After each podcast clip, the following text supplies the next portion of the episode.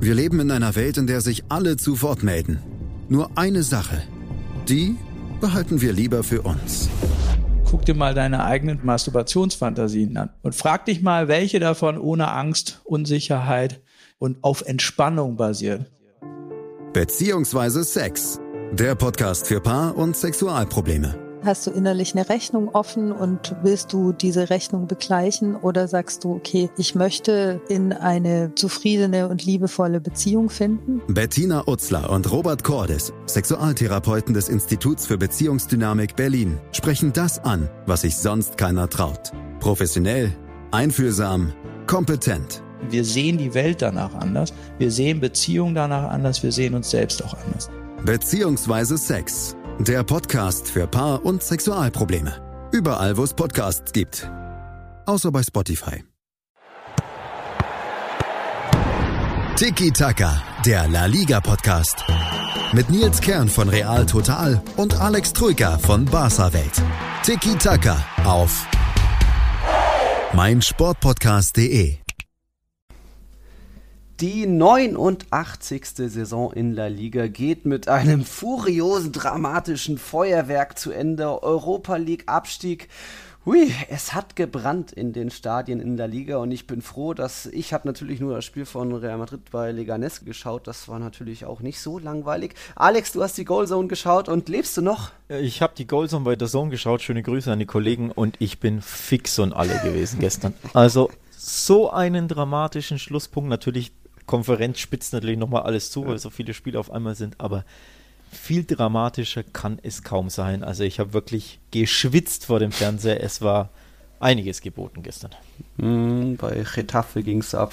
Natürlich ging es um den Abstieg ab. Das haben auch die geschaut, die Leganes irgendwie die Daumen gedrückt haben. Ich ja fast auch noch, dass sie das Ding noch machen. Aber es hat irgendwie nicht sein sollen. Sie haben es dann auch im Endeffekt selbst vergeigt und drei, vier Top-Chancen noch ausgelassen in der Schlussphase. Darüber reden wir heute alles in dieser Folge. Das ist jetzt unsere 45. Folge Tiki Taka.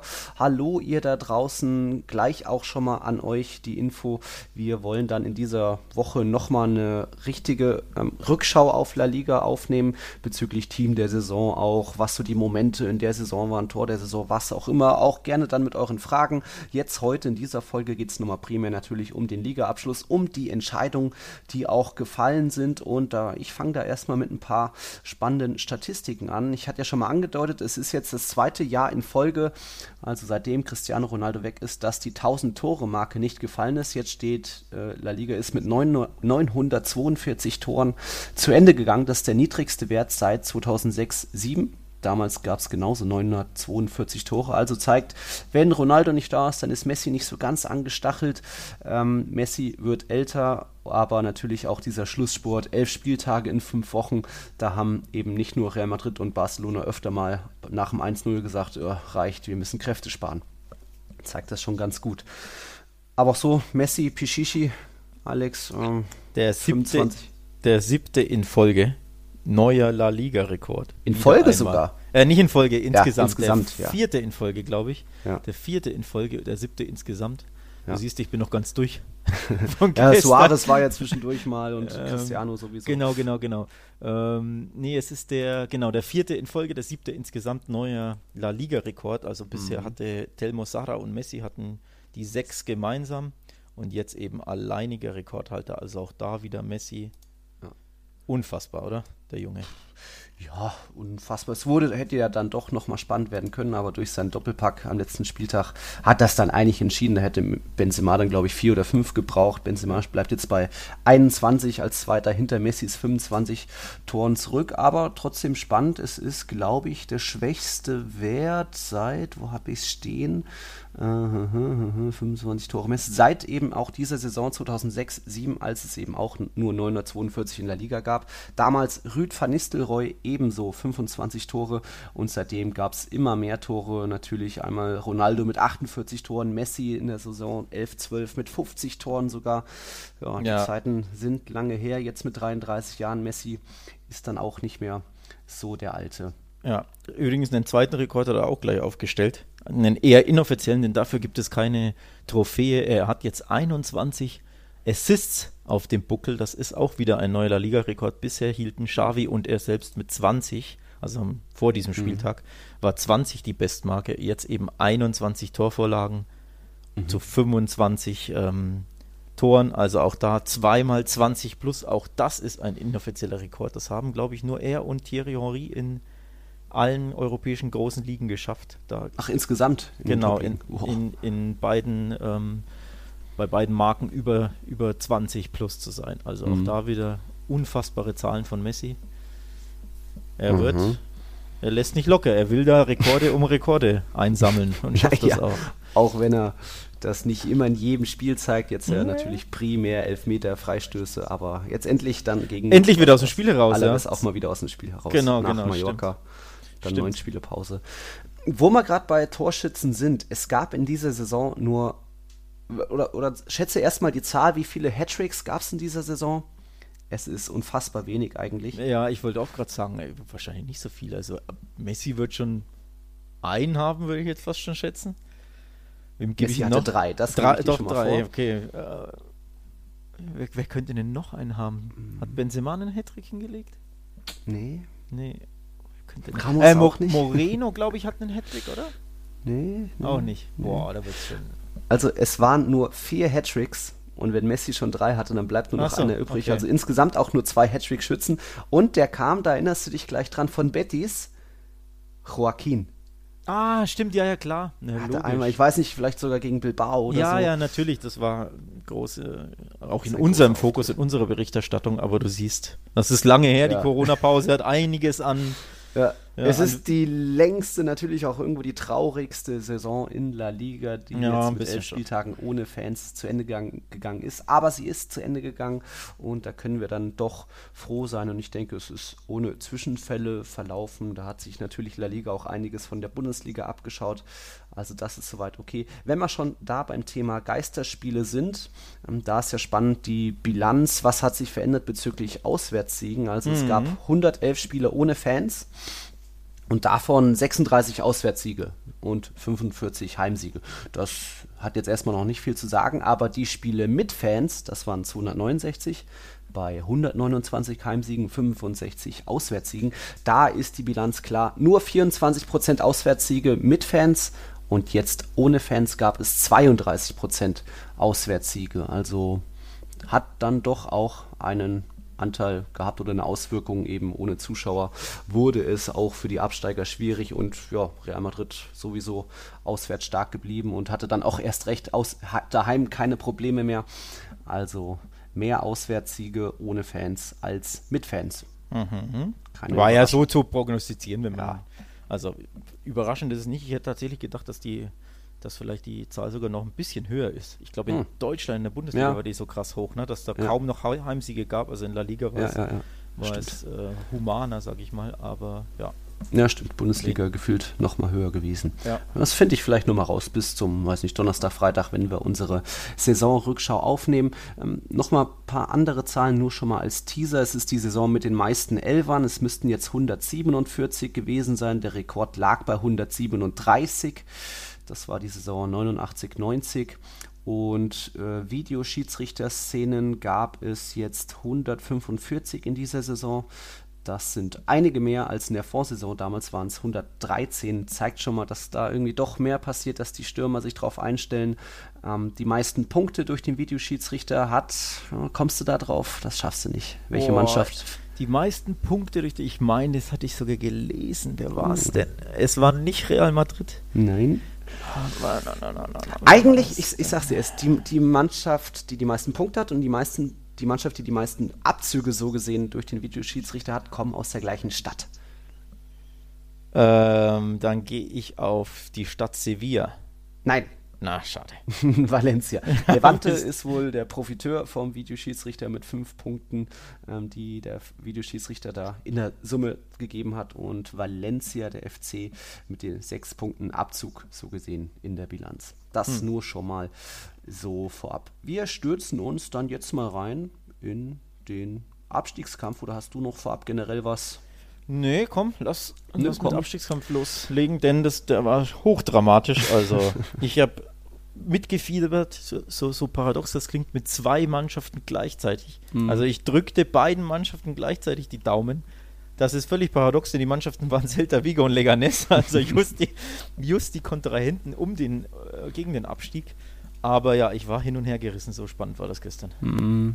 Ja, und es hat sich in Anführungszeichen nichts da in der Tabelle geändert. Celta bleibt 17. also auf dem rettenden Ufer und Leganes muss eben den Gang in die zweite Liga antreten, nachdem man 2016, glaube ich, das erste Mal überhaupt in La Liga aufgestiegen ist. Jetzt dann drei, vier Saisons immer Erstklasse gewesen, aber der Vorstadtclub in Madrid muss sich vorerst verabschieden. Hoffentlich sieht man sich da bald wieder, aber ja, Leganes hat es dann sich auch ein bisschen selbst verbockt. Also immerhin zweimal die Führung von Real Madrid ausgeglichen, früh Ramos mit dem Kopf getroffen, schlampig verteidigt von Leganes, dann auch Asensio nach einem geilen Isco-Pass zur Stelle gewesen, aber dann eben erst war es Brian Gil, der da ja, Areola getunnelt hat und dann später nochmal Assalé mit dem späten 2 zu 2 und dann hatte man noch mhm. irgendwie die Top-Chancen. Aviles zweimal irgendwie fast schon freistehend, ja, nicht den Ball richtig getroffen und der Ball ging ins Tor aus und dann auch noch natürlich Oscar Rodriguez in der 96. Minute da aus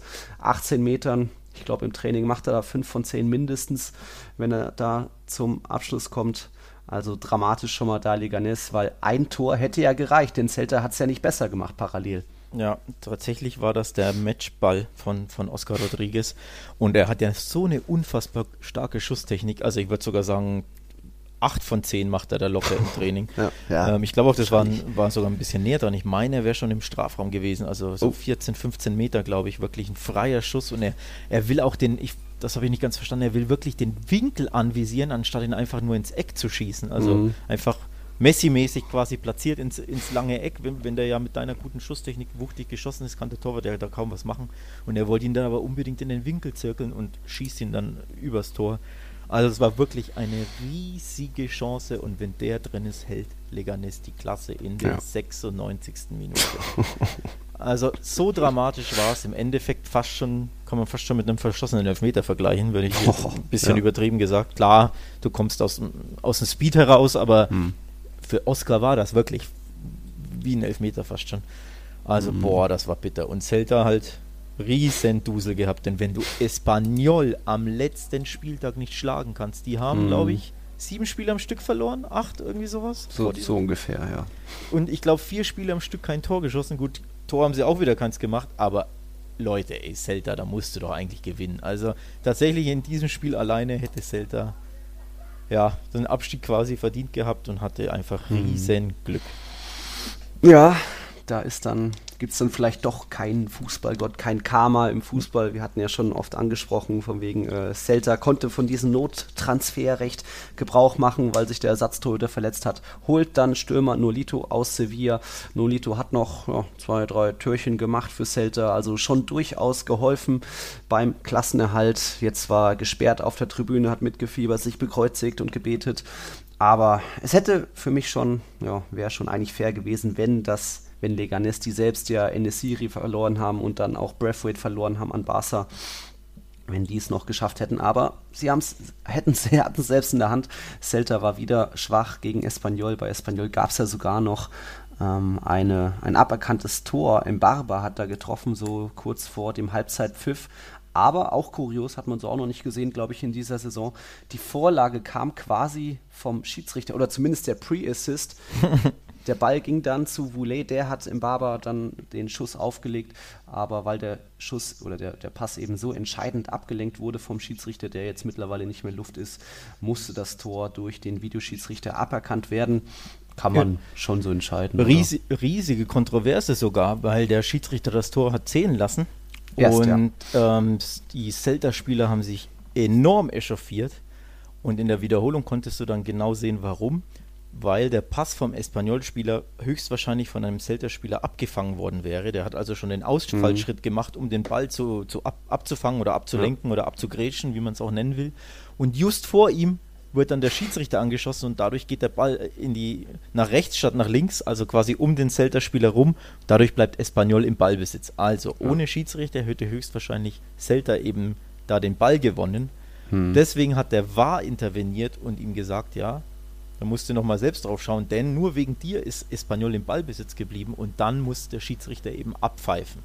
Ja. Ähm, wenn quasi, wenn sich nichts geändert hätte, also wenn der Celta-Spieler da nicht wäre, sondern der Ball so oder so bei Espanyol bleibt, dann hätte das Tor gezählt. Mhm. Aber eben dadurch, dass sich quasi so gesehen der Ballbesitz gewechselt hätte oder hat, äh, weil du eben davon ausgehen musst, dass Celta den Ball erobert hätte, hat sich der Schiedsrichter das Ganze am, am Monitor nochmal angesehen, weil das eben nicht scheinbar nicht wahrnehmen konnte. Ähm, also die Ballberührung hat er natürlich gespürt, aber er hat halt wahrscheinlich nicht wahrgenommen, dass sich der Ballbesitz quasi geändert hätte. Hat sich's angeschaut, auch da hat es wieder drei Minuten gedauert. Also ich glaube sogar der Anpfiff wurde schon ausgeführt, wenn ich mich nicht täusche. Mhm. Also man dachte erst, das Tor zählt und dann hat er es nochmal zurückgenommen und dann zählte das Tor nicht. Also ein unglaublicher Aufreger und ja, hohe, große Kontroverse. Also auch bei mir war wieder der Puls auf 180.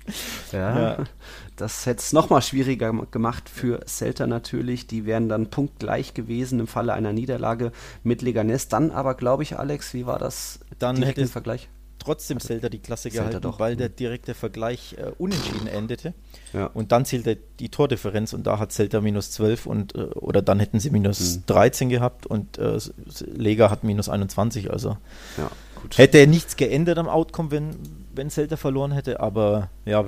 Allein mhm. wenn Leganes mitbekommt, dass da nicht nur unentschieden steht, sondern dass die sogar hinten liegen, kann das ja Lega auch nochmal nehmen. Ja ein bisschen in Luft geben. Ne? Also ai, natürlich, also wirklich eine krass strittige Szene in, in dem alles entscheidenden Spiel, wo der Schiedsrichter quasi wieder mal falsch entscheidet, der auf dem Platz und korrigiert werden muss vom VAR, weil er die Regeln nicht richtig kennt oder mhm. weil er halt die Situation nicht richtig wahrnimmt, obwohl ja. er den Ball selber spielt. Also auch wieder bezeichnend, Drama ja Drama pur und auch wieder bezeichnend und wir werden später eh noch darauf zu sprechen kommen bezeichnend für die Leistung der Schiedsrichter in La Liga in dieser Saison, hm. die nicht gut ist einfach.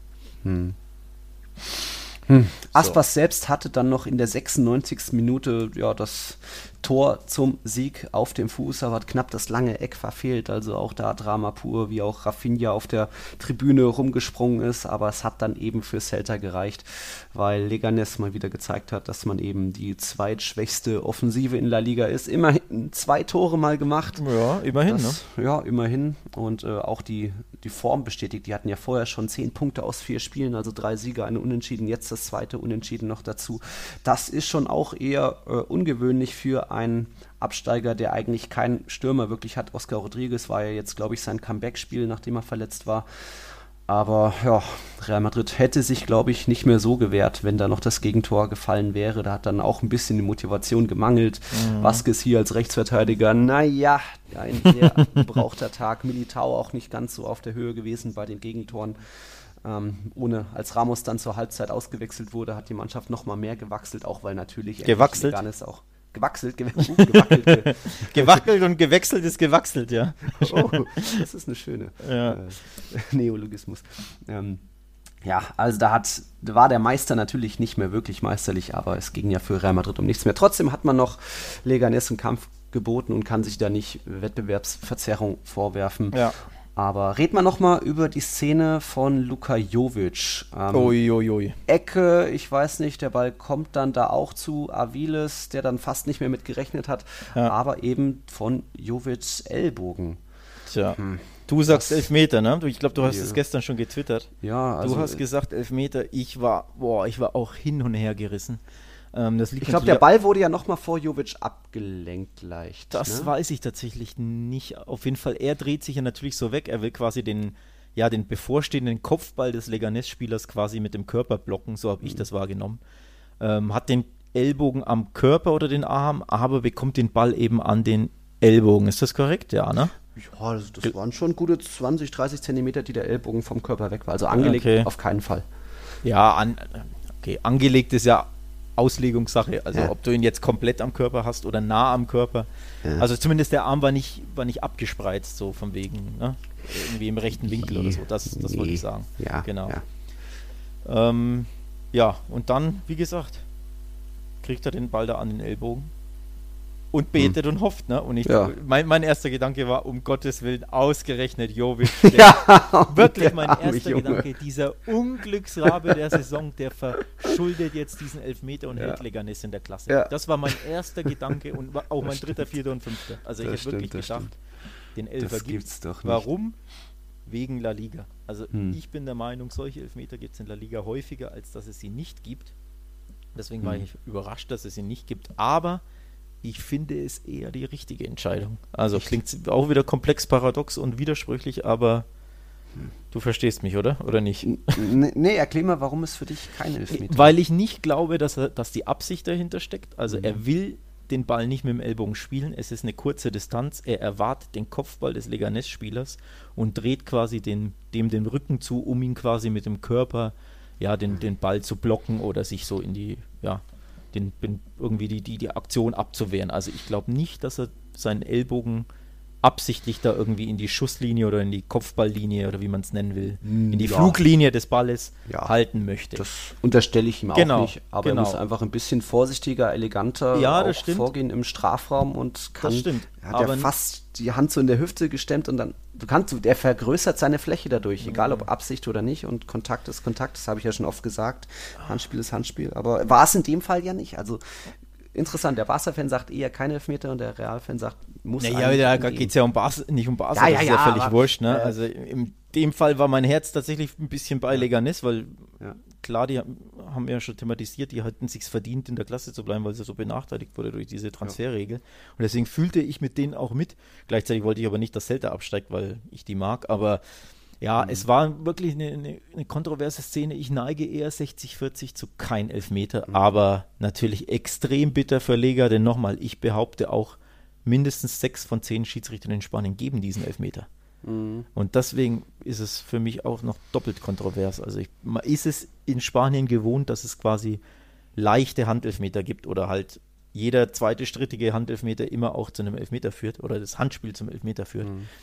Und deswegen ist man es eher gewohnt, dass man bei sowas Handspiel sieht oder den Elfmeter dann sieht, so rum. Deswegen, ja, war ich überrascht, aber ich neige eher dazu, solche Dinger nicht als Elfer zu pfeifen. Ja, vielleicht war es auch einfach ein bisschen Mitleid für mit Luka Jovic. Mitleid mit Jo. Ja, es hätte halt zu seiner Saison gepasst. Wenn Ja. ausgerechnet er da. Tor hat er wieder nicht gemacht, ne? Ja, nicht mal ja. gegen den drittletzten. Schlechte. Saison. In der Hinrunde läuft. immerhin hat er noch getroffen gehabt, da gab es einen Mhm. 5-0-Sieg, aber es war auch, glaube ich, seine ein, eins seiner zwei Ja. Tore in dieser Ligasaison. Also er hat auch zwei, drei Tore aberkannt bekommen, drei Aluminiumtreffer in dieser Saison, Verletzungen hier, dann diese Corona-Geschichten.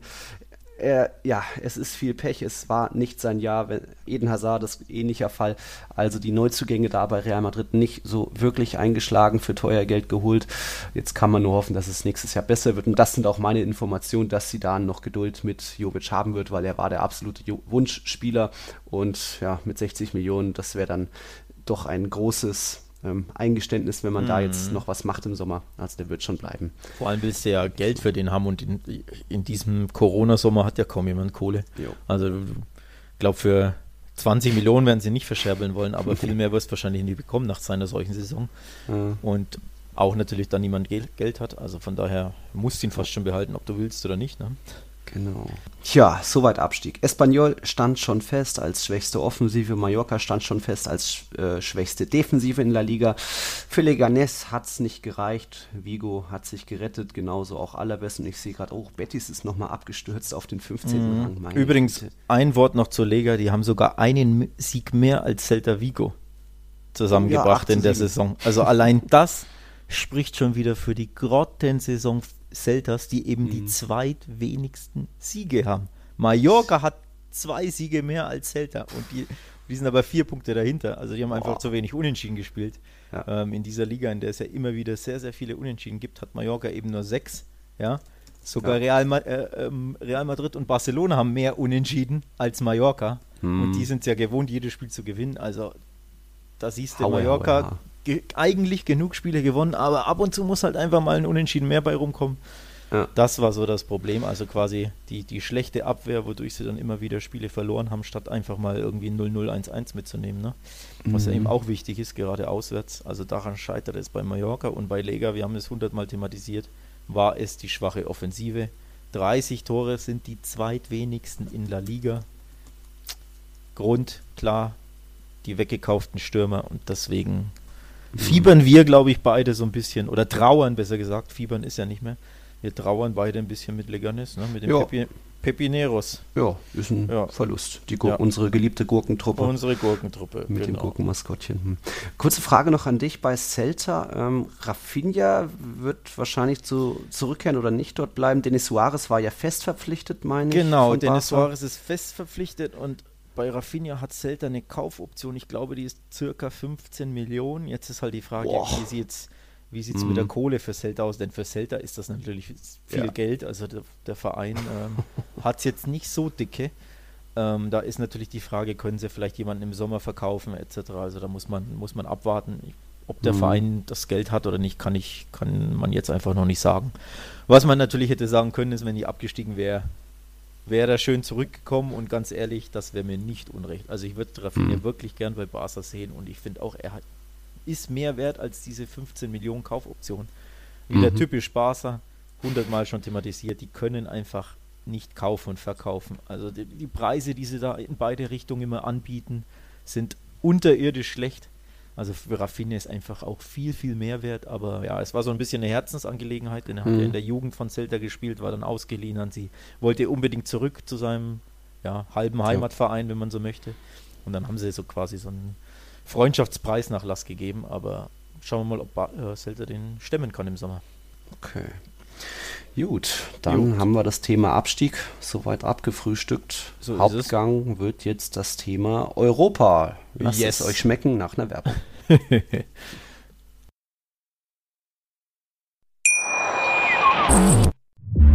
Einzigartige Augenblicke, einmalige Momente, unvergessene Emotionen. Andreas Thies präsentiert das Spiel meines Lebens. Lukas ist mein Gast in dieser Woche bei Das Spiel meines Lebens. Er spricht über den Super Bowl 51, ein nicht für möglich gehaltenes Comeback von Tom Brady und seinen New England Patriots gegen die Atlanta Falcons damals. Und welchen Fehler hat Matt Ryan gemacht? Das alles in der neuen Ausgabe von Das Spiel meines Lebens auf meinsportpodcast.de.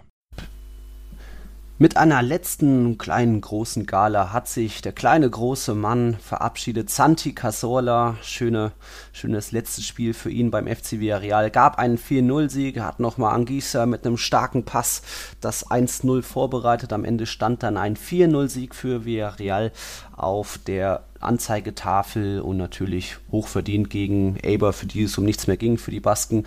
Casola verabschiedet, auch Bruno Soriano verabschiedet. Ihr erinnert euch, liebe Zuhörer, 1128 Tage war Bruno, der Villarreal-Kapitän, verletzt, hat kein Spiel bestritten zwischen Mai 2017 und jetzt eben im Juni zurückgekehrt. Und da gab es dann schon mal ein bisschen ja, schöne Gefühle bei Villarreal und dann auch noch ein paar schöne Tore. Anguissa hat das 1-0 gemacht, Moreno und Doppelpack mal wieder nach einem starken Solo, dann wurde er geschickt und noch in der Nachspielzeit Gomez das Tor gemacht. So kann man auch sagen, dass die inoffizielle Zarra-Trophäe, also für den besten spanischen Torhüter, eben an Gerard Moreno geht, der da jetzt mit 18 Toren genau der beste spanische Torjäger in La Liga ist, vor Raúl Garcia 15 und Iago Aspas 14. Aber Villarreal war eigentlich schon so gut wie sicher qualifiziert für die Europa League. Da ging es dann nur noch um fünfter oder sechster Platz. Und jetzt mit 60 Punkten, Tabellenplatz 5, das ist mal eine Überraschung. Das ist, also, ja, was heißt Überraschung? Vor der Saison ist ja immer ihr Anspruch, dass sie zumindest in der Europa League landen. Aber es sah eben zur, ja, zur Corona-Unterbrechung sah es nicht so gut aus. Da waren sie, was waren sie, 8., 9., 10., das ganze Jahr über äh, ziemlich, ziemlich weit unten. Also der starke Schlussspurt nach, der, nach dem Restart, der ist tatsächlich eine Überraschung. Also so gut hätte ich sie nicht erwartet. Ähm, von daher, congratulations, also war stark von Villarreal und ja, wieder in Europa. Wieder in Europa. Mal gucken, wie das nächstes Jahr wird. Jetzt Casola wird wohl zu Al-Sad auch wechseln, ist noch nicht offiziell. Mal gucken, wie da die Mannschaft. Was macht Bo Bruno Soriano eigentlich? Ich schätze mal, der Wird- hat, wird Karriereende verkünden demnächst. Meinst du? Ist ja schon, ist ja nicht schon 38 oder so. Äh, Bruno Soriano ist 36. Also So alle, oh, okay. Oder vielleicht meinst du, er geht noch irgendwie in die zweite Liga oder so. Aber Ich meine, er schindet sich ja drei Jahre fürs Comeback, nur um dann zwei, zwei Spiele später dann das, die Karriere zu beenden. Das würde ja auch keinen Sinn machen, ne? Ja, gut, es waren jetzt glaube ich schon eher drei, vier, fünf Einsätze. Aber, Ja, aber- Ja, ja. Mal sehen, es, es gab, mal, habe ne? ich, hab ich noch nichts Offizielles jetzt mitbekommen, auch bei Cassola eben, ob das wirklich als satt wird oder eigentlich hat er es drauf, auch theoretisch noch ein Jahr La Liga zu spielen. Ja, also mindestens, War eine er war- richtig starke Saison von ihm. Eben, also auch das kann ich fast schon nicht nachvollziehen. Klar, das äh, monetäre Angebot wird sicherlich Mhm. herausragend sein, aber hm, also Mhm. kann man ja noch ein Jahr Ehrchen spielen und dann erst Ja. in die Wüste gehen, oder? Moreno, Bakker und Alcacer würden sich über seine Fütterung freuen. Ja. Casolas mit elf Toren und zehn Vorlagen in der Liga natürlich einer der Top-Akteure, hat auch Mhm. gute Karten auf unsere Elf der Saison, aber das schauen wir uns nochmal genauer an. Also vielleicht gibt es doch noch eine Überraschung, aber ich glaube, er hat ja selbst gesagt, ähm, ja, das ist kein äh, Lebwohl, sondern ich werde irgendwann mal wiederkommen, aber es klang schon eher nach, es reicht und jetzt neues Abenteuer, bisschen den, nicht den Karriereabend verbringen, 35, da geht auch noch ein Jahr, aber mal schauen. So, Villarreal ist durch und dann, puh, wo soll man da anfangen? Wo soll man Also, da anfangen, ne? Wir, ich würde sagen, wir fangen bei der heroischsten Leistung dieser Saison an beim FC Granada. Denn ich muss mich bei denen entschuldigen. Also, sie haben tatsächlich zum ersten Mal in der Vereinshistorie durch ein, die Europa League erreicht. Durch ein 4 zu 0 gegen den Athletikclub auf, äh, aus Bilbao sind sie noch auf Rang 7 gesprungen, der für die Quali berechtigt zur Europa League. Also erstmals ever spielt Granada, wenn auch nur Quali, aber in Europa. Und warum muss ich mich entschuldigen? Weil ich sie vor der Saison als Absteiger getippt habe. also, da lag ich ungefähr zehn Plätze daneben. Ich Circa. glaube, glaub, du hast sie auch als Absteiger Ja, ja, ich nicht kleinster, günstigster Kader, ja, ja. Ja. habe ich denen auch nicht Tja, zugetraut. also da müssen wir uns beide entschuldigen und natürlich unseren Hut ziehen vor dieser Leistung. Also für mich tatsächlich die Mannschaft der Saison und die Leistung der Saison. Die Mannschaft Granada. der Saison sogar, ja. Ja, halt die, ne? Also Ja. der Verein, der am meisten über, am positivsten überrascht hat, denn mit allem anderen konntest du ja rechnen. Ja. Also wir haben Real Sociedad in die Euroleague getippt, Sevilla, Atletico kannst du in die Champions League locker tippen, Real Madrid ist auch kein Außenseitermeister. Ähm, die Absteiger, okay, Espanyol hätte man jetzt nicht auf dem Schirm so gehabt, aber ja trotzdem Mhm. in der unteren Tabellenhälfte. Also für mich ganz klar die Mannschaft der Saison der FC Granada. Ja, Granada ist ja auch stark in die Saison gestartet, war ja am 10. Spieltag sogar Tabellenführer. Da hat man ja noch das Leicester-Thema ein bisschen thematisiert, auch Ja, wenn, stimmt. wenn das schon eher träumerisch war und wir glauben nicht wirklich dran. Und dann, 12. Spieltag, das letzte Mal auf einem Europa League-Platz gewesen, danach immer Mittelfeld, so ja, 10. Platz, 9. Platz, 8. Platz und jetzt erstmals seit dem 12. Spieltag pünktlich Mhm. zum Abschluss in der Liga wieder auf einem Europa League Platz. Respekt, das ist Ja, wirklich eine Überraschung Ja. und auch eine schöne Geschichte. Eine super Geschichte. Die waren übrigens auch ähm, im Halbfinale des Pokals, das ver vergisst Ach, man gerne, ja haben da haben da 0-1 bei- in Bilbao verloren, das Rückspiel 2-1 gewonnen, aber Auswärtstorregel, also ganz, ganz knapp das Mhm. Pokalfinale verpasst und ich glaube auch durch ein spätes Tor, also es stand glaube ich schon 2-0 damals, Mhm. dann hat Bilbao erst das 1-2 gemacht, also ganz, ganz knapp am Pokalfinale vorbeigeschrammt Boah. und jetzt eben auch noch siebter, also eine unfassbare Saison, die der Aufsteiger da gespielt hat. Nochmal als Aufsteiger die Quali zur Europa Ja. League zu schaffen. Mit diesem Kader, wow. Und jetzt Also- dann auch noch so ein bisschen die kleine Rache-Revanche an Bilbao auch noch Ja. direkt genommen. 4-0-Sieg. Bilbao hatte jetzt keine Chancen mehr auf Europa League. Nee, auch davor Aber- schon nicht, also für Ja. die war das gelaufen, aber ähm, ja, Granada hat tatsächlich natürlich von den ganzen Ausrutschern profitiert. Also es war die, ja, der, von den, von den, ich glaube, vier, vier Mannschaften genau konnten noch am letzten Spieltag auf Rang 6 springen. Die geringsten Chancen hatte Granada, also Valencia wäre vor Granada gelandet, wenn Valencia gewonnen hätte. Valencia hat verloren in Sevilla. Getafe hätte nur gewinnen Mhm. müssen, hat es auch nicht geschafft. Nur. Nur, ja, genau. Und ja, und beinahe wären sie ja sogar Sechster geworden, hätte es äh, Real Sociedad nicht sogar noch den Ausgleich in Atletico geschafft, wären sie ja sogar direkt in der Gruppenphase gewesen. Ja. Also Wahnsinn. Mhm. Wir bleiben noch ein bisschen bei Granada, gleich mit noch einer Quizfrage. Oh. Dass ein Aufsteiger es direkt nach Europa schafft, das gab es 2014 das letzte Mal und 2006 davor. Was meinst du, welche Boah. Teams waren das? Das ist Ähm, eigentlich unmöglich. 2014. Hm. Boah, ich wollte Real Betis sagen, aber das war nicht 2014. Hm, nee. Die war, sind im zweiten Jahr. Warte mal. Eigentlich muss ich sowas wissen, verdammt. Das Nee, fuchst- das ist echt- Das fuchst mich jetzt. Warte, Also warte, Europa warte. League-Teilnehmer könnte ich generell nicht mehr auflisten. Und ob Ja, warte, warte, dabei warte, war. war das vielleicht Levante? Nee, Nee. nee, Levante sind zu viele Jahre. Ach, eigentlich würde ich sowas wissen. Ja, aber es war. Ich habe jetzt keine Zeit hier. Via Real war es 2014. Stimmt, ja, genau, klar. Ja, ja, und ja. 2016, 2006 war es Celta Vigo als Aufsteiger Ah, okay. direkt. Ja, Celta hätte ich nicht gewusst, aber. Villarreal hätte ich eigentlich wissen müssen, ja. Ja. Kann ich mich erinnern, weil da der Abstieg so, also die waren ja immer Europa League-Teilnehmer, dann Mhm. abgestiegen, wo man sich wunderte, wie kann das passieren, und dann aufgestiegen und direkt wieder in die Euroleague. Ja. Ähm, dementsprechend nervt mich das jetzt, dass ich das nicht wusste. Aber schönes Quiz, gefällt mir. Hm? Schöne Ja, lass mir doch immer wieder was einfallen, damit äh, ich dir ein kleines Lächeln ins Gesicht zauber. Wunderschön. Lächeln im Gesicht, in den Gesichtern hatten auch Roberto Soldado und Carlos Fernandes, die beiden Top-Torjäger von Granada mit Soldado 11 und Fernandes jetzt 14 Treffern, haben beim 4-0 eingenetzt. Da wird es auch spannend. Soldado ist jetzt auch schon 35, kam ablösefrei von äh, Fenerbahce, glaube ich. Der wird bestimmt bleiben, jetzt wenn er auch sieht, Europa, das, da macht er noch mit. Aber Carlos Fernandes ist eine Leihgabe vom FC Sevilla. Also wenn Granada da nicht will, dass der Kader auseinanderfällt. Jetzt Vallejo war auch noch ganz okay, die Realleihgabe kam ja im Winter. Muss man auch ein bisschen gucken, dass man das Geld, was man durch die Quali zumindest jetzt bekommt, auch irgendwie einsetzt. Aber Ja, Quali ist übrigens so eine. Sache, ne? wenn so ein kleiner Aufsteiger, das kennt man ja aus der Bundesliga zur Genüge, wenn so ein kleiner Verein oder sogar ein Aufsteiger dann irgendwie noch in die Euro Europa League schafft, ob er diese Doppelbelastung dann, ob das Mhm. nicht eher so ein Fluch ist für die nächste Saison. Denn sie müssen ja, ich weiß gar nicht, wann die Quali ansteht, aber sie müssen ja drei Quali-Runden überstehen, um überhaupt Mit in Rückspiel, ja. genau in der Europa League zu spielen, sprich sechs Spiele. Oder, oder sind sogar nur diesmal nicht sechs. Ich glaube, das könnte sogar Ah, das ich stimmt. glaube, die UEFA hat das geändert Hm. zu einem, einem K.O.-Spiel, Ja, weil, weil einfach keine Zeit ist. Ja. Aber nichtsdestotrotz hast du dann ja natürlich eine verkürzte Sommerpause. Du brauchst, falls du Europa schaffst, einen viel größeren Kader und die Doppelbelastung bist du ja auch weder als Hm. Trainer noch als Mannschaft gewohnt.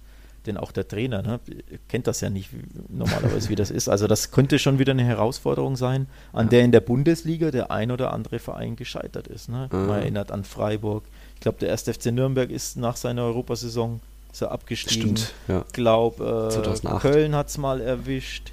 Da gab es, glaube ich, einige. Bochum, glaube ich sogar. Ich glaube, da gab es immer einige Beispiele. Theoretisch jetzt ja auch diese Saison Espanyol hatten auch die Dauerbe Doppelbelastung Stimmt. Ja, klar, äh, in- stimmt. mit der Europa League und Ja. ja, sind Tabellenletzter und Ja, katastrophale Ligasaison. sicher. Stimmt, stimmt, stimmt. Ja. Gutes Beispiel. Auch wenn da natürlich Corona. Andere. Und viele andere Gründe noch dazu. Ja, aber stimmt. Ja. Granada 4-0 gewonnen. Das war eines der wirklich schönen Geschichten der Saison dieses letzten Spieltags auch. Dann hat es auch noch Real Sociedad geschafft mit auch einem kleinen Kraftakt zu Gast bei Atletico. Gott hat sei lange Dank. zurückgelegt. Ja, Gott sei Dank. Wir waren ja noch vor der Corona-Pause auf dem Champions League-Platz. Wir hatten schon prognostiziert, dass es für die noch eng werden könnte, so im Schlusssprint, wenn dann auch Atletico, die waren ja nicht auf einem Champions League-Platz, wenn die dann erstmal richtig loslegen. Und zwischenzeitlich Real Sociedad außerhalb der Europapokalplätze gewesen. Aber dank irgendwie Januzais Freistoß in der 87. Minute, dann war irgendwie noch Atletico-Verteidiger Herrera dran irgendwie halb ins eigene Netz. Egal, 1 zu 1 und das hat dann, hat dann gereicht für Europa. Ja, und vor allem die, die Last, der Druck und die Erleichterung, die von der Mannschaft oder zumindest äh, ja, vom Trainer und von der Mannschaft abgefallen sind, war, war unglaublich. Also Mhm. du hast gesehen, wie unfassbar viel das denen bedeutet, dass die Europa noch geschafft haben mit ihrer Grottenleistung, sage ich jetzt mal. Die haben Mhm. nur zwei Spiele gewonnen nach dem Restart. Also eigentlich viel, viel, viel zu wenig. Zwei Siege nur. Und trotzdem haben sie es noch geschafft, weil einfach alle gepatzt haben. Aber Stichwort, wie gesagt, Druck und Erleichterung. Äh, Trainer Im Imanol Agu- Alguacil hat nach dem, im Interview nach dem Spiel sogar geweint, also mit den Tränen gekämpft, gesagt, er bedankt sich bei seiner Familie, seiner Frau, seinen Kindern, ähm, dass alle gelitten hätten. Und da hat man gesehen und dann konnte er wirklich die Tränen nicht mehr zurückhalten. Also da sieht man mal, wie unfassbar viel diese Europa League Quali ähm, dem Club bedeutet. Also wirklich eine, auch da eine tolle, tolle Geschichte. Ich freue mich persönlich wirklich auch für den, für den Verein. Ähm, Finde es echt cool, dass sie das geschafft haben und in Ja. Europa spielen. Ja, sie waren ja auch für uns so die, die, das Rookie-Team, Hipster-Team der Saison, zumindest noch nach der Hinrunde. Einfach auch tollen Fußball zelebriert, schnell, direkt, offensiv, Zauber fast schon mit Oedegaard. Aber weil der mehr Probleme hatte, hat Oyarzabal nicht mehr so viele Vorlagen bekommen. Klar, in der Copa del Rey hat es noch zum Finale gereicht, aber da sind die Jungs schon auch ziemlich auf den Zahnfleisch gegangen. Aber jetzt durch Europa kann man auch gucken, dass man einen Euer Sabal da behält, dass ein Merino vielleicht bleibt, Isaac genauso. Ödegard dürfte jetzt auch garantiert noch ein Jahr bleiben. Da gibt es ja die mündliche Vereinbarung zwischen Real Madrid und Real Sociedad von wegen, jo, ein zweites Jahr darf er bleiben. Das darf man schriftlich nicht machen, weil es in Spanien keine zweijährigen Leihverträge mhm. gibt. Aber wäre es mit Europa nichts geworden, dann ja, hätte es eigentlich auch keinen Grund gegeben, Ödegard noch weiter da zu parken. Dann hätte er auch gut zu Sevilla gehen können oder Granada. Hauptsache Europa, internationale Erfahrung schon mal sammeln. Ja, übrigens, nur an drei Spieltagen stand äh, Real Sociedad nicht auf den Top 7 Plätzen. Oh. Also. Und das waren die letzten oder was? Nee, das war am ersten logischerweise, am ja. dritten Spieltag und am 22. glaube ich. Ähm, also allein da sieht man schon die Quali. So schlecht sie nach dem Restart waren, aber unterm Strich ist der Europa League Platz, finde ich, verdient. Ja. Und ja, hat sich die Mannschaft, wie gesagt, verdient und finde ich auch, finde ich auch mhm. eine tolle Sache. Absolut. Atletico müssen wir da nicht grob ähm, thematisieren. Das war dann natürlich, die hatten schon ihren Platz 3 eigentlich sicher und natürlich auch Kräfte sparen und nochmal hier ein bisschen rotieren. Schön, dass Joao Felix zurück ist und dann gab es eben auch den Abschied von äh, Mono Burgos, der langjährige Co-Trainer mhm. von Diego Simeone, will ja jetzt einen, ja, einen eigenen äh, Verein übernehmen als Cheftrainer und wird, ich glaube, er hat noch keine Ansage gemacht, was es wird, aber es soll ein La Liga Club werden, meine ich, ne? Mhm. Tendenz. Ja, ja, er will, er will sich selbstständig machen, hätte ich jetzt fast gesagt. er will tatsächlich ja weg vom langjährigen Cholo Simeone ähm, Co-Trainer und will selbst Chef mhm. werden. Also krasse, krasser Einschnitt natürlich für, für Atletico und für Cholo. Muss man mal gucken, ob er das drauf hat und welcher Verein, ob es ein Zweitligaverein wird, ob er sie überhaupt einen Zweitligaverein übernehmen möchte oder ob er wirklich sagt, nee, ich will direkt erste Liga mhm. und welcher Verein das Experiment eingeht, denn ich glaube, er hat ja noch keinerlei Cheftrainer-Erfahrung. Ne? Nee. War ja immer nur Co-Trainer oder teilweise Maskottchen von Atletico, ja. kann man sogar sagen. Ja, kann man also, sagen. ja, bin ich gespannt, was dabei rumkommt. Okay, das wird man verfolgen bei Tiki Taka.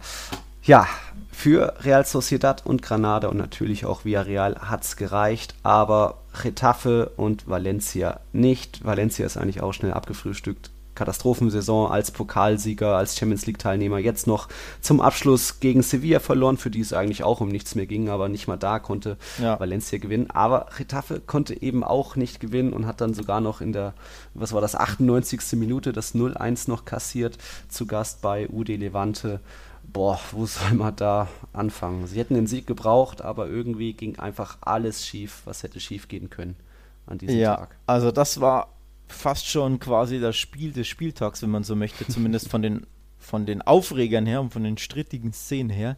Ähm, natürlich eher Spiel des Spieltags für uns Granada wegen dem Achievement, mhm. aber vom, wie gesagt, vom, von der Action, die abging in einem Spiel, das auf dem Papier nur 0-1 endet, aber wie das zustande gekommen ist, war unfassbar. Also sowas habe ich auch noch nie gesehen in meinem Leben. Wie viele Wahrentscheidungen gab es? Ich glaube vier drei, drei gegen Getafe, eine gegen Levante. Genau. Oder? Drei Tore wurden Getafe aberkannt, wenn ich das richtig sehe. Ja. Wenn ich das richtig auf dem Schirm habe. Ja. Und eine Levante. Ja. Und das, dann noch das war aber, glaube ich, der Handelfmeter, oder? Und dann noch der Elfmeter on top. Ja. Und also. den hat auch noch Marta verschossen für Retafe. Also sie hatten genügend Chancen eigentlich. Ich glaube, 15, 15. Minute, das war klar, abseits, Marta trifft, aber sein Kopf war eben dann doch die berühmten Zentimeter im Abseits. Das ging so in Ordnung. Nochmal eine Viertelstunde später hat dann Ankrel getroffen, aber da war dann eben der Flankengeber so mit einer Fußbreite, sag ich mal, im Abseits. Ja, immerhin war es der Fuß und nicht wieder die Schulter, wo man wirklich sagen kann, oh, kann man das nicht ein bisschen eleganter lösen, dass vielleicht nur der Fuß oder das Bein Bein zählt und nicht der Oberkörper, wenn da die Schulter im Absatz ist. Also die beiden Szenen für dich, Alex, auch so in Ordnung oder? Hm. Ich weiß nicht? gar nicht, wo ich da aus, wo ich da, wie ich da anfangen soll. Also zum einen muss man sagen, vier, drei Tore wurden dem armen Angel aberkannt. Drei. Mario Gomez kann da ein Lied von singen. Ich glaube, dem ist es auch einige Mal in der zweiten Bundesliga äh, ähm, so gegangen, aber ich weiß nicht, ob ihm drei in einem Spiel aberkannt wurden. Das ist Angel passiert. Beim ersten war er mit dem Kopf im Abseits. Das war Martha noch. Bist du sicher? Ja, nee, ich glaube Angel. Okay, ich dachte, Angel wäre es gewesen. Egal. Also beim ersten war es auf jeden Fall, war mit dem Kopf im Abseits. Egal ob Angel oder Marta. Hm. Nennen wir ihn Angel Marta. nee, also ist korrekt, aber auch höchst unglücklich, weil die Körper beide komplett gleich auf sind. Also es ist wirklich nur das Gesicht, fast schon nur der Kopf. Also richtig entschieden natürlich, aber halt knapper kann es nicht sein. Hm. Beim zweiten köpft Angel den Ball ins Tor. Da war vorher ein Spieler im Abseits, Millimeter, ich meine, da wäre es Marta gewesen. Und ich fand, auf dem Standbild konnte man nicht erkennen, dass es Abseits ist. Und auch, ich war mir sicher, dass wenn man die kalibrierte Linie anlegt, es auch kein Abseits ist. Es war halt so eine Fußbreit. Ja, Also Aber ich bin mir- Zentimeter als Millimeter. ich bin mir nicht sicher, ob dieser der Ball, äh, Spielzeitpunkt des Balles richtig gewählt wurde. Also es war in der, ich habe nur die Goalzone geschaut, muss man dazu sagen. Ähm, da wurde das nicht komplett aufgeklärt, ob das wirklich genau der richtige Zeitpunkt ist. Es dauerte ungelogen vier Minuten, bis diese Szene geklärt wurde und bis da Mhm. gemessen und kalibriert und hingefotoshoppt wurde diese, diese, diese Linie. Also wir warteten und warteten und ich hätte wirklich gedacht, das Tor zählt. Nee, war wieder abseits. Dann trifft Angel erneut zum dritten Mal. Ähm, Torwartfehler nach einem Freistoß. Der Torwart Ja. lässt den Ball nach vorne plumpsen. Angel rutscht Grätscht rein, rein. grätscht rein, grätschen über die Linie, aber der Torwart hatte, ich glaube, drei Finger auf dem Ball. Also einem Split Second, ein Mühe einer Sekunde hat er Ja. irgendwie die Hand an den Ball gebracht, aber wirklich auch nur touchiert den Ball fast schon. Also Ja. auch da enger kann es nicht sein.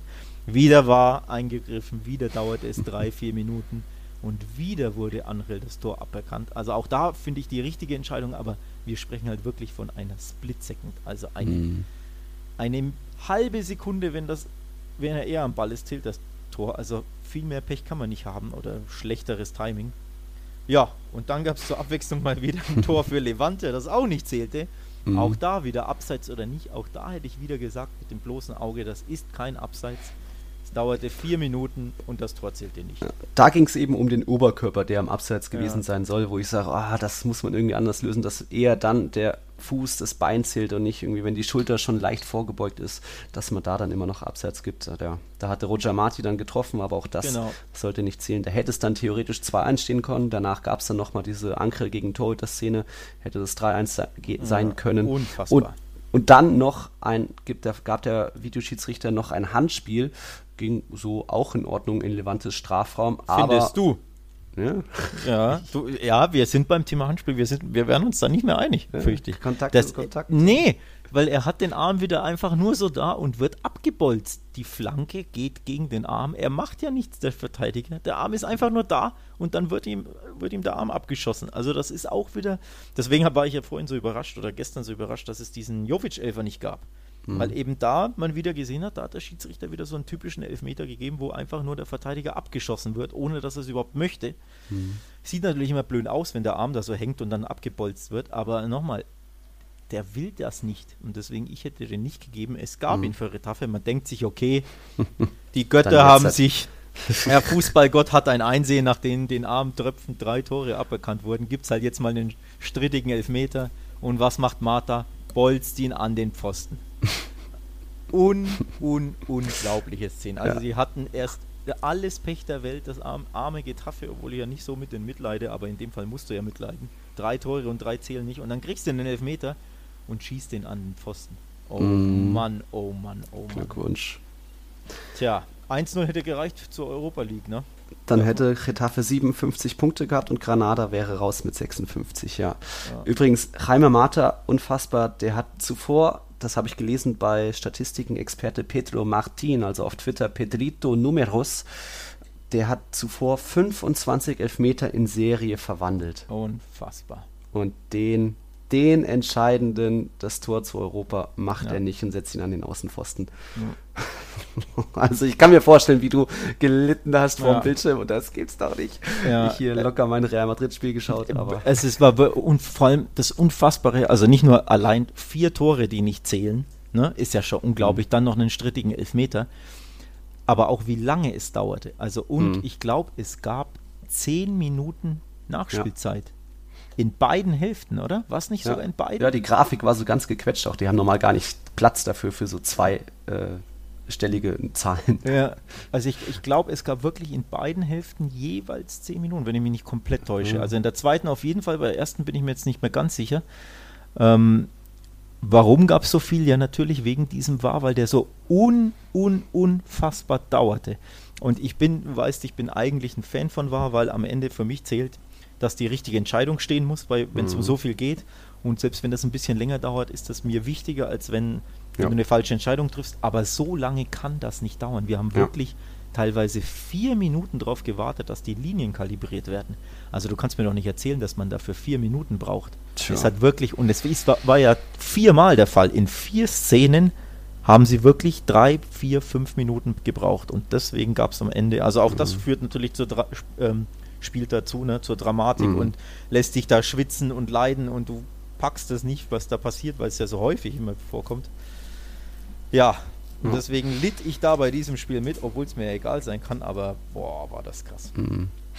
Und als hätte das nicht gereicht, wann fiel das, der Siegtreffer in 99. Der, in der 99. Minute.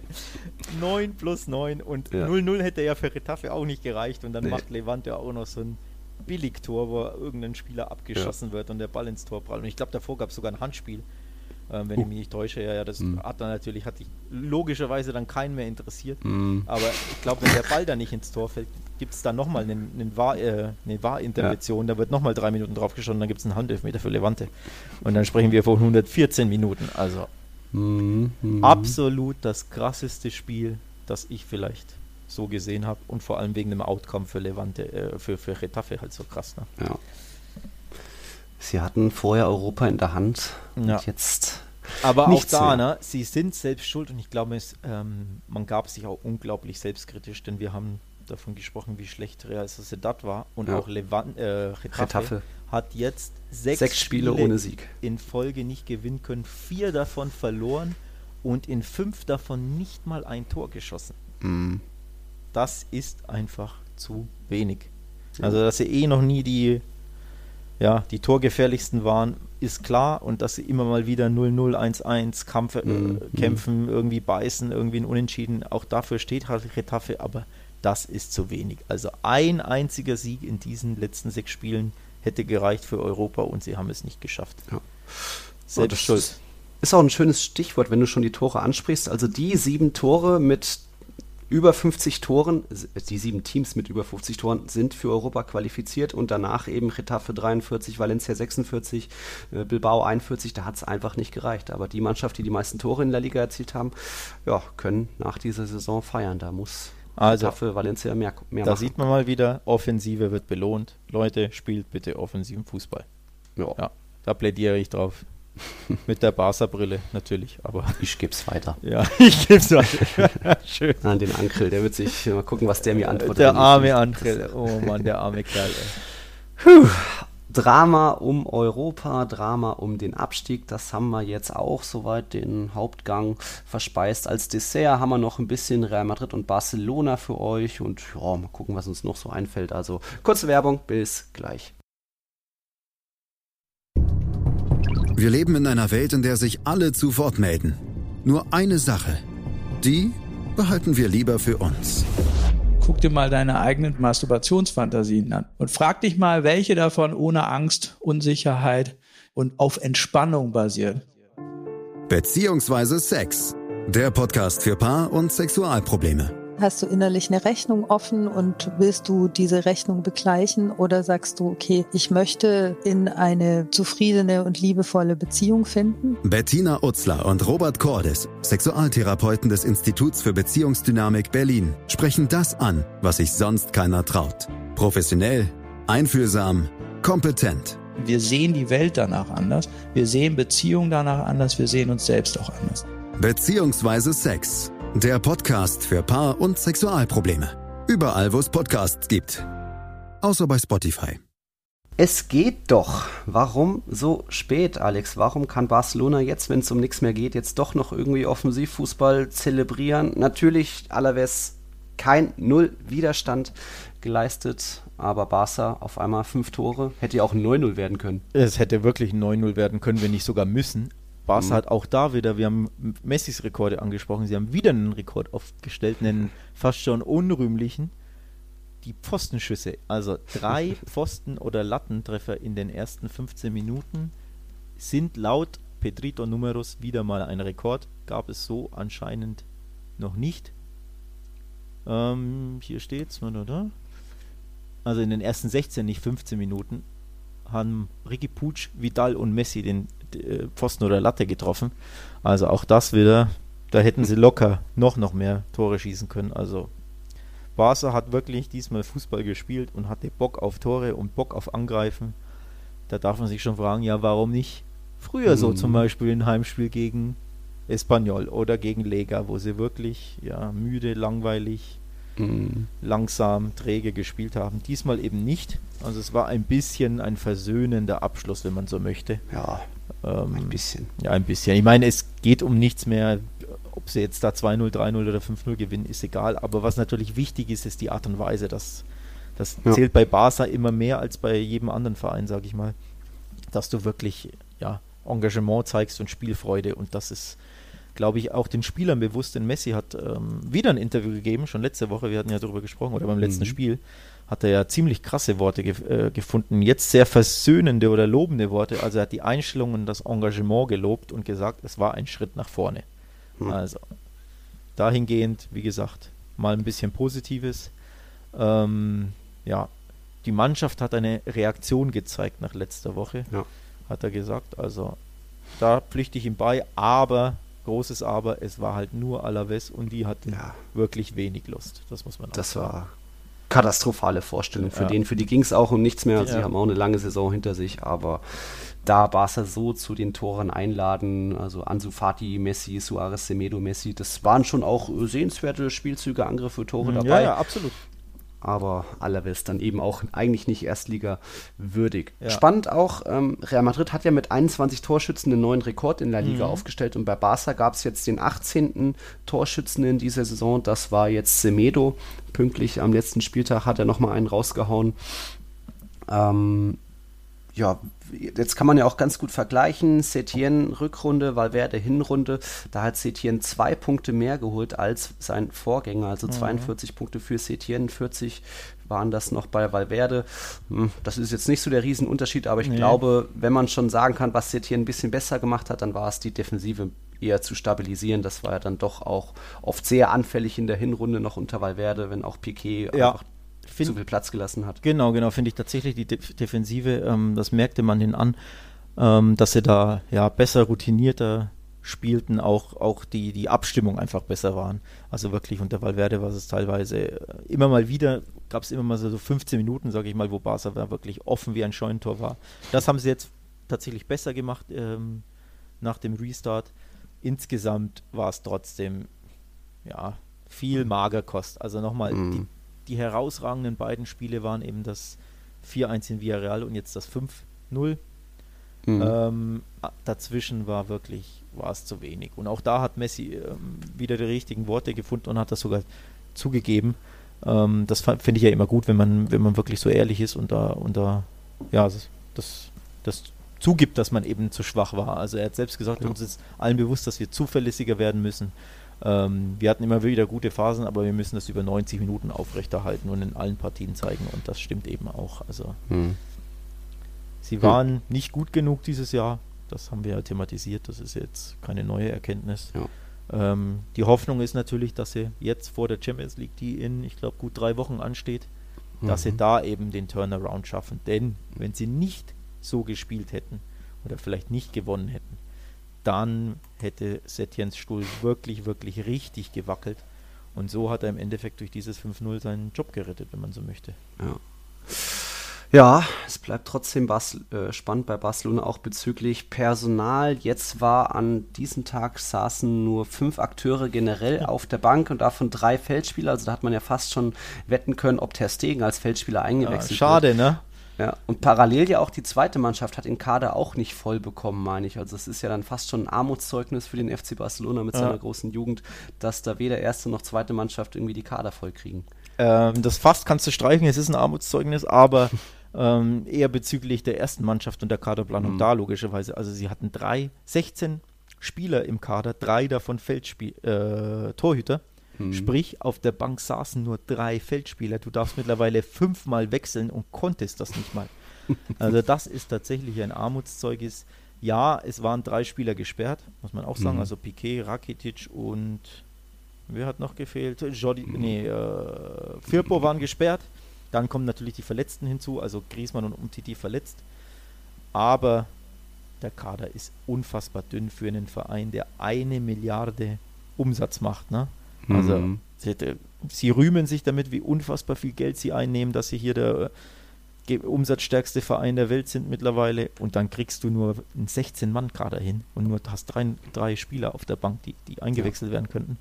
Das ist ein Armutszeugnis, das kann man nicht anders sagen. Ja. Und da wird es dann auch in Hinblick auf Champions League spannend, weil Dembele weiter verletzt. Jetzt korrigiere mich, Busquets und Vidal sind gesperrt. Busquets und Vidal sind in der, genau, in der Champions League gesperrt. Auch dahingehend war natürlich Ricky Puig's klasse Spiel, also für mich der mit Messi mhm. der beste Mann auf dem Platz. Ähm, super, super wichtig, dass er da eben, ja, das nötige Level zeigt und sich da eben so gut entwickelt hat in den wenigen Wochen und das oder in den ein, zwei Monaten mhm. unter Setien jetzt, dass du siehst, okay, der kann mir auch in der Champions League weiterhelfen, weil das wird er müssen. Ja. Ähm, daher, Griezmann ja. dürfte es schon schaffen, Arthur und Titi wahrscheinlich nicht, oder wie sind da so? Ja, gibt es bei, gibt's bei Arthur was zu schaffen? Der war wieder nicht, ja, der, der, war wieder nicht im Kader. Ja.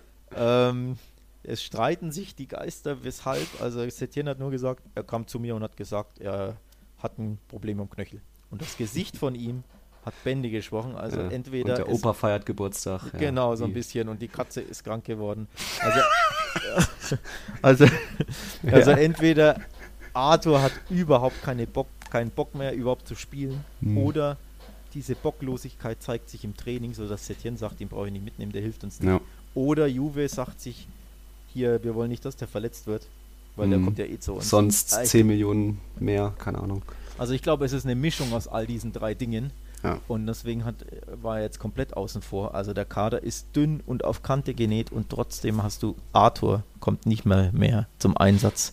Mhm. Und wie gesagt, für die, in, der, in der Liga war es jetzt wurscht, aber die Champions League, da ist er ja spielberechtigt und da werden sie vor allem mit Blick aufs, aufs Napoli-Spiel eben jeden Spieler im Mittelfeld brauchen. Und aktuell sieht das nicht so aus, als würde er nochmal eine Rolle spielen. Ne? Also auch da ja, ja, beschneidet sich Barca selbst. Ne? 1-1 im Hinspiel gegen Neapel und da darf dann auch Breathwaite nicht mitwirken. Für den, ich würde mal sagen, elf Einsätze, nur eine echte Torbeteiligung, ein Treffer. Kann man schon sagen, Flop, oder? Flop. Hat man ja. sich mehr erwartet. Ja, wobei er, er gekauft wurde, da war Corona noch nicht in Sicht. Da, war, ja. da wusste man nicht, dass diese Unterbrechung kommt, dass die so lang dauern würde und dass dann Suarez wieder fit wird. Ja. Also damit konnte ja niemand rechnen und vor allem Barca nicht. Sprich, sie haben ihn gekauft, als nicht klar war, dass Suarez nochmal mhm. eingesetzt werden kann. Und dann hätte es natürlich anders ausgesehen. Aber ja, mhm. jetzt in der aktuellen Situation völlig unnötig der Kauf. Also mhm. nicht, mal, nicht mal jetzt in dem Spiel, wo es ja um nichts mehr ging. Stimmt, ähm, hat er, wurde auch nur für, ich glaube, zwölf Minuten oder was eingewechselt. Also nicht mal von Anfang an gespielt, wo du sagst, hier, hier, Suarez hat eh ständig Knieprobleme, lass den mal auf der Bank und lass, mhm. lass äh, Braithwaite, was weiß ich, zwei, drei Tore machen, spielt sich vielleicht den Schaufenster einer anderen Mannschaft oder irgendwas, weil ich bin mir nicht sicher, ob die den behalten wollen, um ehrlich mhm. zu sein. Denn Setien kann offenkundig ja nichts mit ihm anfangen. Also das hat man ja jetzt gemerkt, dass er ihm nicht vertraut. Und auch gestern hat Braithwaite in den zwölf Minuten, hätte eine Riesenchance gehabt, Traum Pass von Messi und er kann den Ball nicht annehmen und verstolpert allein vom Torhüter. Das war so ein bisschen ja, ja, das war so ein bisschen bezeichnet in engen Räumen, die halt fast immer da sind für Barca, fühlt er sich nicht so wohl, da, da passt er nicht so rein. Mhm. Also er braucht natürlich eher Platz, um da durchzustarten, durchzulaufen und das hat Barca gestern mal gehabt, aber sonst hat er das einfach zu selten. Jo. Hm. Flop. Peach. Na gut, bei Real Madrid mangelt es ja auch nicht an Flops, wenn wir schon Jovic thematisiert hatten. Auch Eden Hazard natürlich eine katastrophale Debütsaison Stimmt, für ja, ihn in der Liga schon. mit nur einem Tor. Immerhin sieben Vorlagen, aber das, dafür hat man nicht jetzt mittlerweile 115 Millionen Euro überwiesen. Er ist selbstkritisch und sagt selbst, es war eine seine schlechteste Saison aller Zeiten, dass es nur besser werden kann Dafür ist es bei anderen ganz gut gelaufen. Ramos jetzt sein elftes Tor in La Liga erzielt. Noch nie hatte er so viel, noch nie hatte in diesem Jahrtausend ein Verteidiger mehr in irgendeiner äh, Top-Liga in Europa. Also das schon mal ein Bestwert mit elf Toren in La Liga. Generell natürlich auch Real Madrids Defensive, 25 Gegentore. Das ist die Zamora-Trophäe für Thibaut Courtois, der natürlich nur 20 Mal hinter sich greifen musste, durfte jetzt am Sonntag mal wieder pausieren. 18 Mal zu 0, 20 Gegentore bei ihm. Das ist für ihn die dritte Zamora-Trophäe für den besten Torhüter in der Liga. Chapeau und die Königlichen eben auch ja, einen, einen Defensivrekord da aufgestellt mit 25 Gegentoren. Das ist so gut wie 1986, glaube ich. Damals waren das dann immerhin noch 26 Gegentore. Aber und jetzt eben eins mehr. 1988 war es sogar. So, und jetzt habe ich eine Statistik für dich mit Stichwort Hazard. Der Kollege Marco Asensio fiel 250 ja. Tage aus und hat drei Saisontore geschossen und ja. Hazard hat nur ein einziges hinbekommen. Das ist eine unfassbare Statistik. Wie viele Spiele hat Asensio gespielt? As Asensio hat so, so, so Acht, viele oder? Tore wie Hazard und Bale zusammen. Das ist auch eine acht, acht Spiele hat er nur gemacht und hat drei Tore geschossen und Bale ja. und Hazard haben so viele Tore nicht zusammen. Das ist eine ja. unfassbare Statistik. Also Leute, was ist denn da los? Bei Asensio waren es ja eigentlich sogar vier Tore, jetzt zuletzt gegen Villarreal, aber da hatte vorher bei der Vorarbeit Benzema den Ball so leicht an der Hand.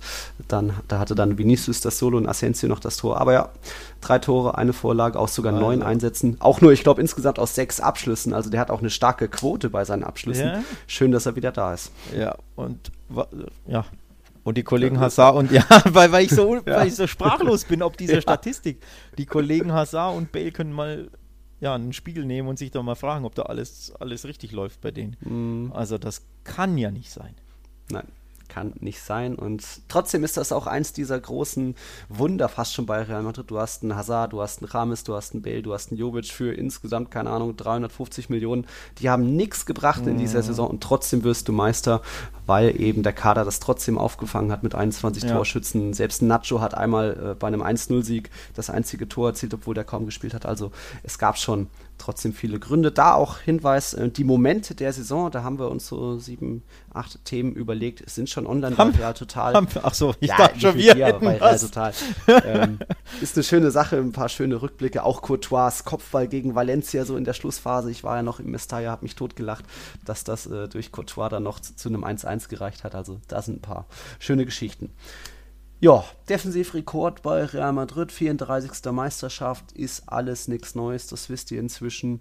Ähm, Real Madrid bekommt es am 7. August jetzt gegen Manchester City zu tun. Ohne Ramos, der fehlt auch gesperrt.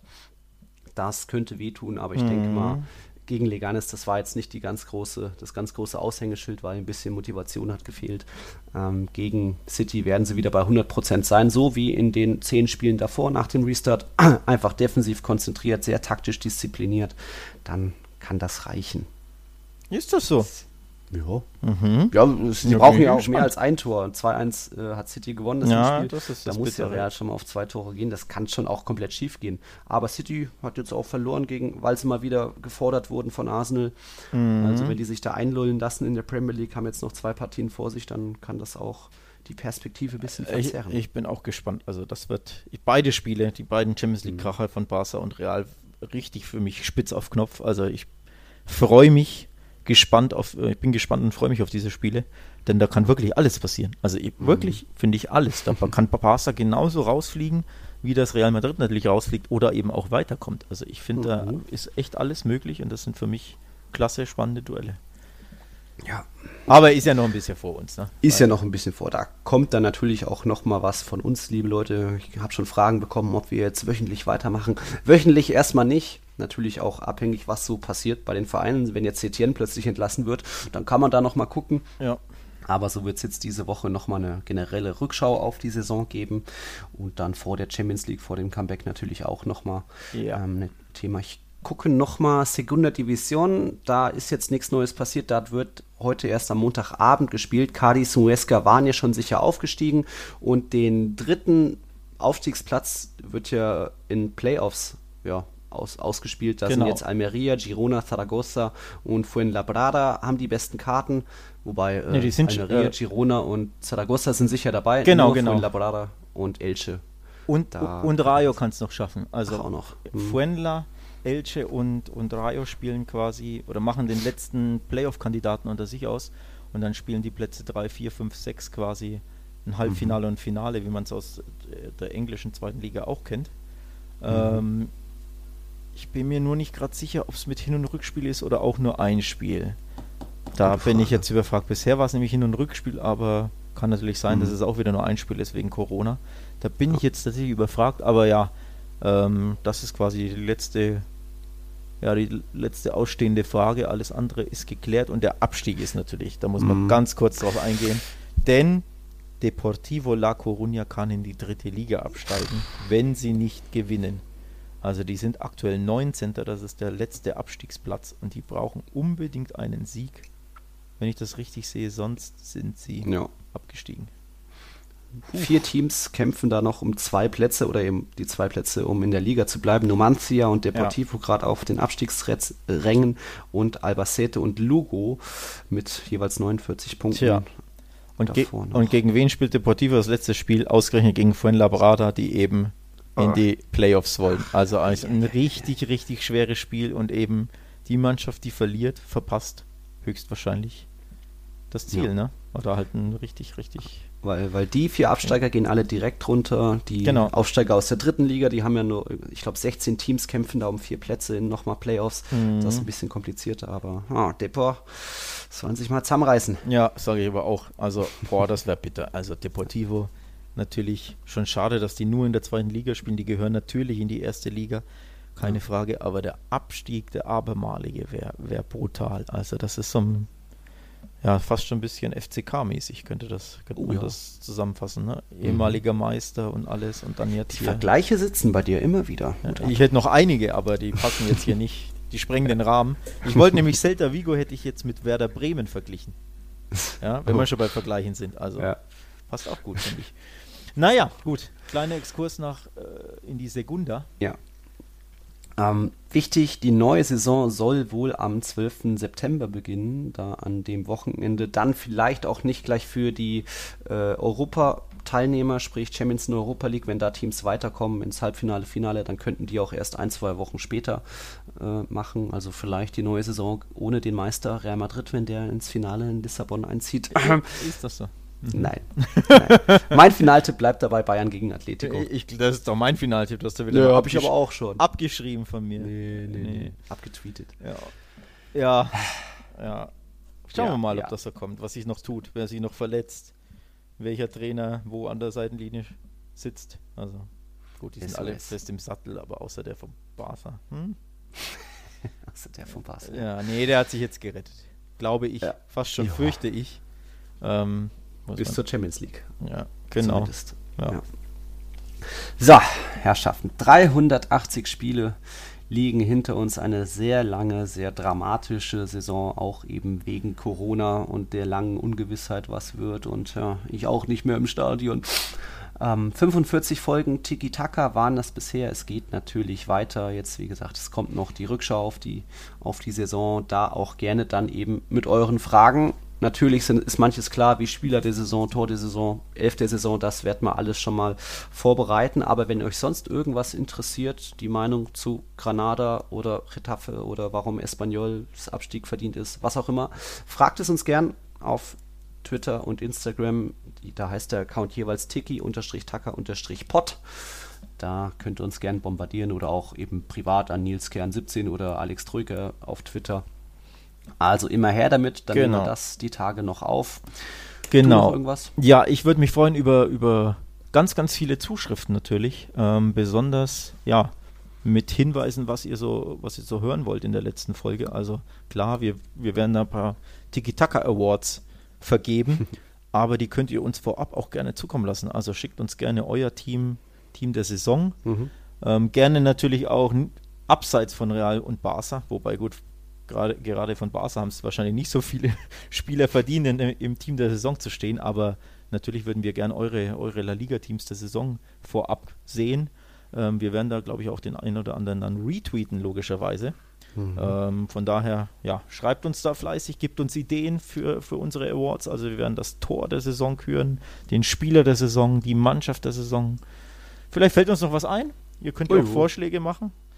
Ähm, genau. Und dann hören wir uns wahrscheinlich wieder am Freitag, oder? Ja, sowas, Donnerstag. Mal gucken, das müssen wir nochmal genauer schauen. Genau, Freitag, Samstag, irgendwie sowas. Zeit her. Ja. Wir nehmen auch gerne Lob an und lesen mal wieder Komplimente vor. Also, so. falls ihr fandet, dass Tiki-Taka, dass wir das ganz gut gemacht haben und dass Tiki-Taka unbedingt auch es weitergeben soll, auch 2020, 2021, dann schreibt uns das gerne mal. Ne? Mm. Ein bisschen, ja. Dann haben wir auch noch ein Dessert oder so. So, hat geschmeckt, diese 45. Folge. Wir hören uns dann die Tage wieder. Vielen Dank fürs Einschalten. Wir waren Tiki Taka, euer La Liga Podcast bei meinsportpodcast.de. Ja, Alex, bis dann, ne? Bis, bis gleich, bis später. ja, ja. Bis zum nächsten Mal. Hasta la próxima. Y Hala Madrid. Tiki Taka, der La Liga Podcast. Mit Nils Kern von Real Total und Alex Troika von Barca Welt. Tiki Taka auf mein Sportpodcast.de. Wir leben in einer Welt, in der sich alle zu Wort melden. Nur eine Sache. Die behalten wir lieber für uns. Guck dir mal deine eigenen Masturbationsfantasien an und frag dich mal, welche davon ohne Angst, Unsicherheit und auf Entspannung basieren. Beziehungsweise Sex. Der Podcast für Paar- und Sexualprobleme. Hast du innerlich eine Rechnung offen und willst du diese Rechnung begleichen oder sagst du, okay, ich möchte in eine zufriedene und liebevolle Beziehung finden? Bettina Utzler und Robert Cordes, Sexualtherapeuten des Instituts für Beziehungsdynamik Berlin, sprechen das an, was sich sonst keiner traut. Professionell, einfühlsam, kompetent. Wir sehen die Welt danach anders, wir sehen Beziehungen danach anders, wir sehen uns selbst auch anders. Beziehungsweise Sex der Podcast für Paar- und Sexualprobleme. Überall, wo es Podcasts gibt. Außer bei Spotify. Challenger Corner. Der Tennis-Podcast mit Florian Herr und Andreas Thies. Alles rund um die Turniere unterhalb der ATP-Tour. In Zusammenarbeit mit tennistourtalk.com. Challenger Corner auf meinsportpodcast.de